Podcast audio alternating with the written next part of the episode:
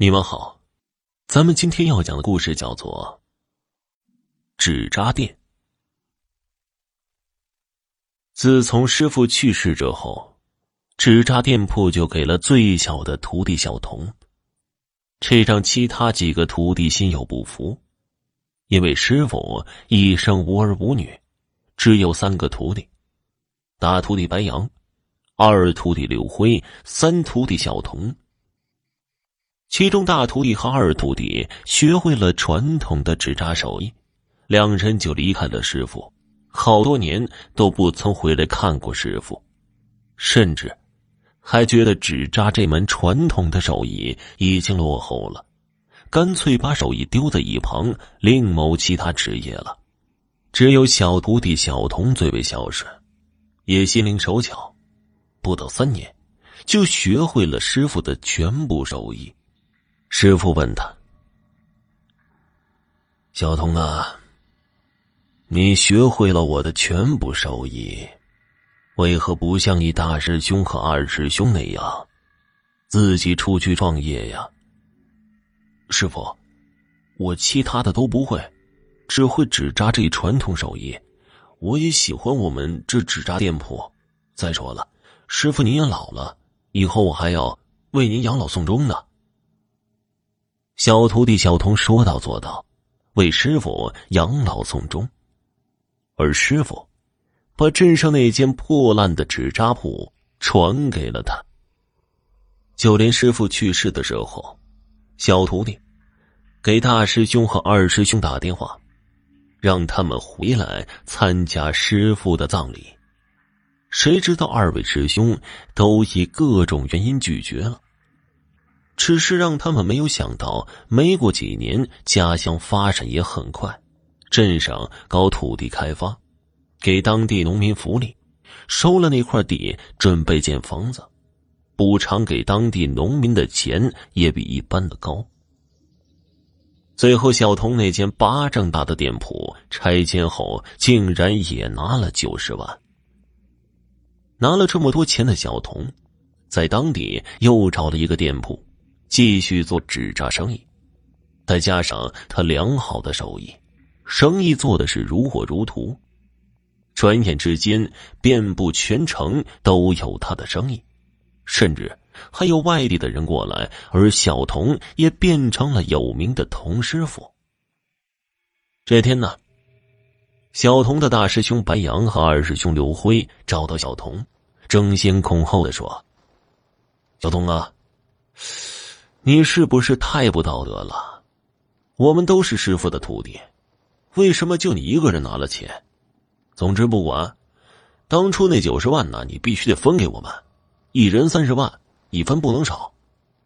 可不是嘛，小童啊，你现在变成了童师傅了，还有这店面呢，好像也挺贵的，我们没找你要利息就不错了。一旁小童的女友看不过去了，说道。当初你们师傅去世的时候，怎么你们都不在呀？现在看着小童发达了，你们都回来了。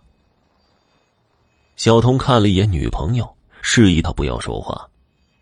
女友觉得委屈，跺脚进入屋子里了。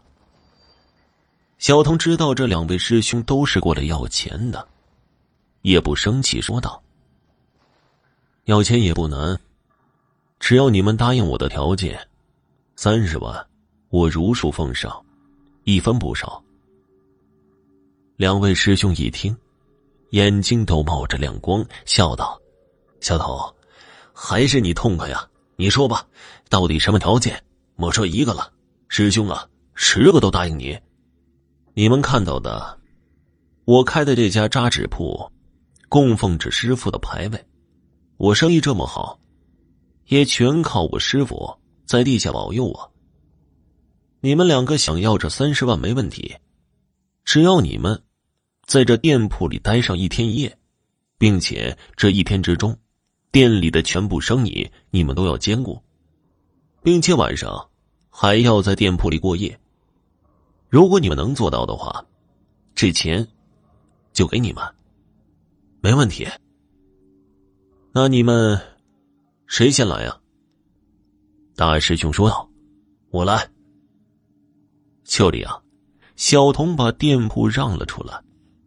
让大师兄白杨没有想到的是，这一天里生意还挺好的，不到一会儿就接到了一桩生意。对方家里办白事儿，要求他扎出两具纸扎人、一辆纸扎汽车和一间房子，下午就过来拿货。白杨满口答应，马上就开始扎纸人等物品。不过他已经好几年都没碰过纸扎活了。在开始还是有些生疏，不过扎的多了也就熟练了。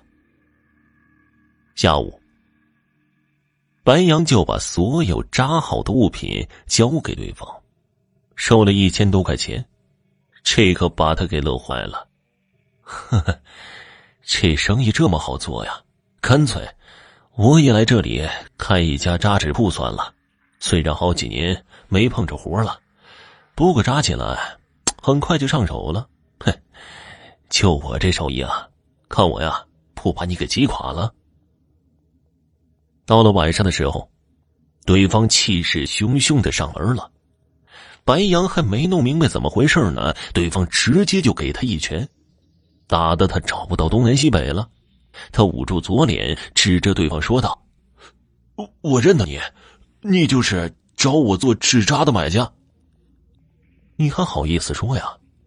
你做的扎纸出问题了，怎么会这样呢？原来呀，白杨做纸扎的时候偷工减料，想要快点做好，也就省略了很多步骤，所以这纸扎去了阴曹的时候，竟然经不住长途跋涉，在半路上身体里因为少了一根竹篾支撑。全身上下成了一堆废纸，对方死去的老父亲非常不满意，当天晚上就阴风大作，又给儿子女儿托梦，搞出很大的动静，而且当晚那场阴风吓坏了不少人，还有人受伤。现在对方家属要求白杨赔偿全部损失，而白杨欲哭无泪，让他没有想到。就只扎这么一点事儿，一点马虎不得。现在可好了，他摊上这种事儿了，有他好果子吃了。谁让他不把纸扎当回事儿呢？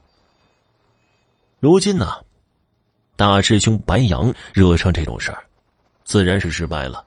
三十万离他无缘了。不过二师兄刘辉却是信心满满的。要知道。他的手艺还算扎实，所以他根本不惧怕这类问题。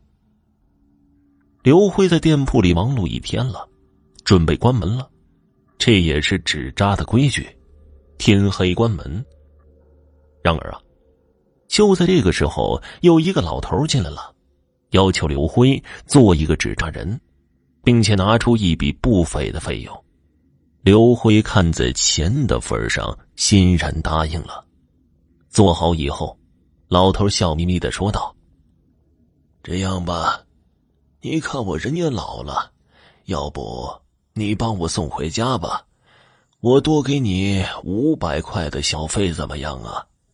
刘辉心想：今天可算是遇到土豪了，看我不狠狠的宰你！这一路上。刘慧以对方是个老头，好欺骗，不断以各种名目骗取老人的钱财。也不知老人是真傻还是假傻，只要刘慧说出的，他全部都答应。我到家了，要不你进去喝杯茶？刘辉朝前一看，里面是一个豪宅，看来啊，这栋宅子价值不菲。就答应了。进去之后，他看了一眼，屋子里装修极为古朴，古朴中又多了一份儒雅。就这屋中的字画也是价值连城。进屋之后，老头给他倒了一杯茶。刘辉喝完之后，竟然睡着了。等到刘辉早上醒来的时候，这才发现自己睡在了坟地上，而地上刚好放着一杯茶水，上面还有蛆虫蠕动。刘辉一想起昨晚的事，这才知道老头是鬼。这都怪他当时把师傅的规矩忘得一干二净。天黑关门，这也是大忌。刘慧哇的一声吐了出来，一地活的蛆虫扭来扭去的。如今二位师兄全都失败了，他们后悔不已，终于明白师傅选择小童继承纸扎店的原因了。好了，今天的故事。就讲完了，感谢收听。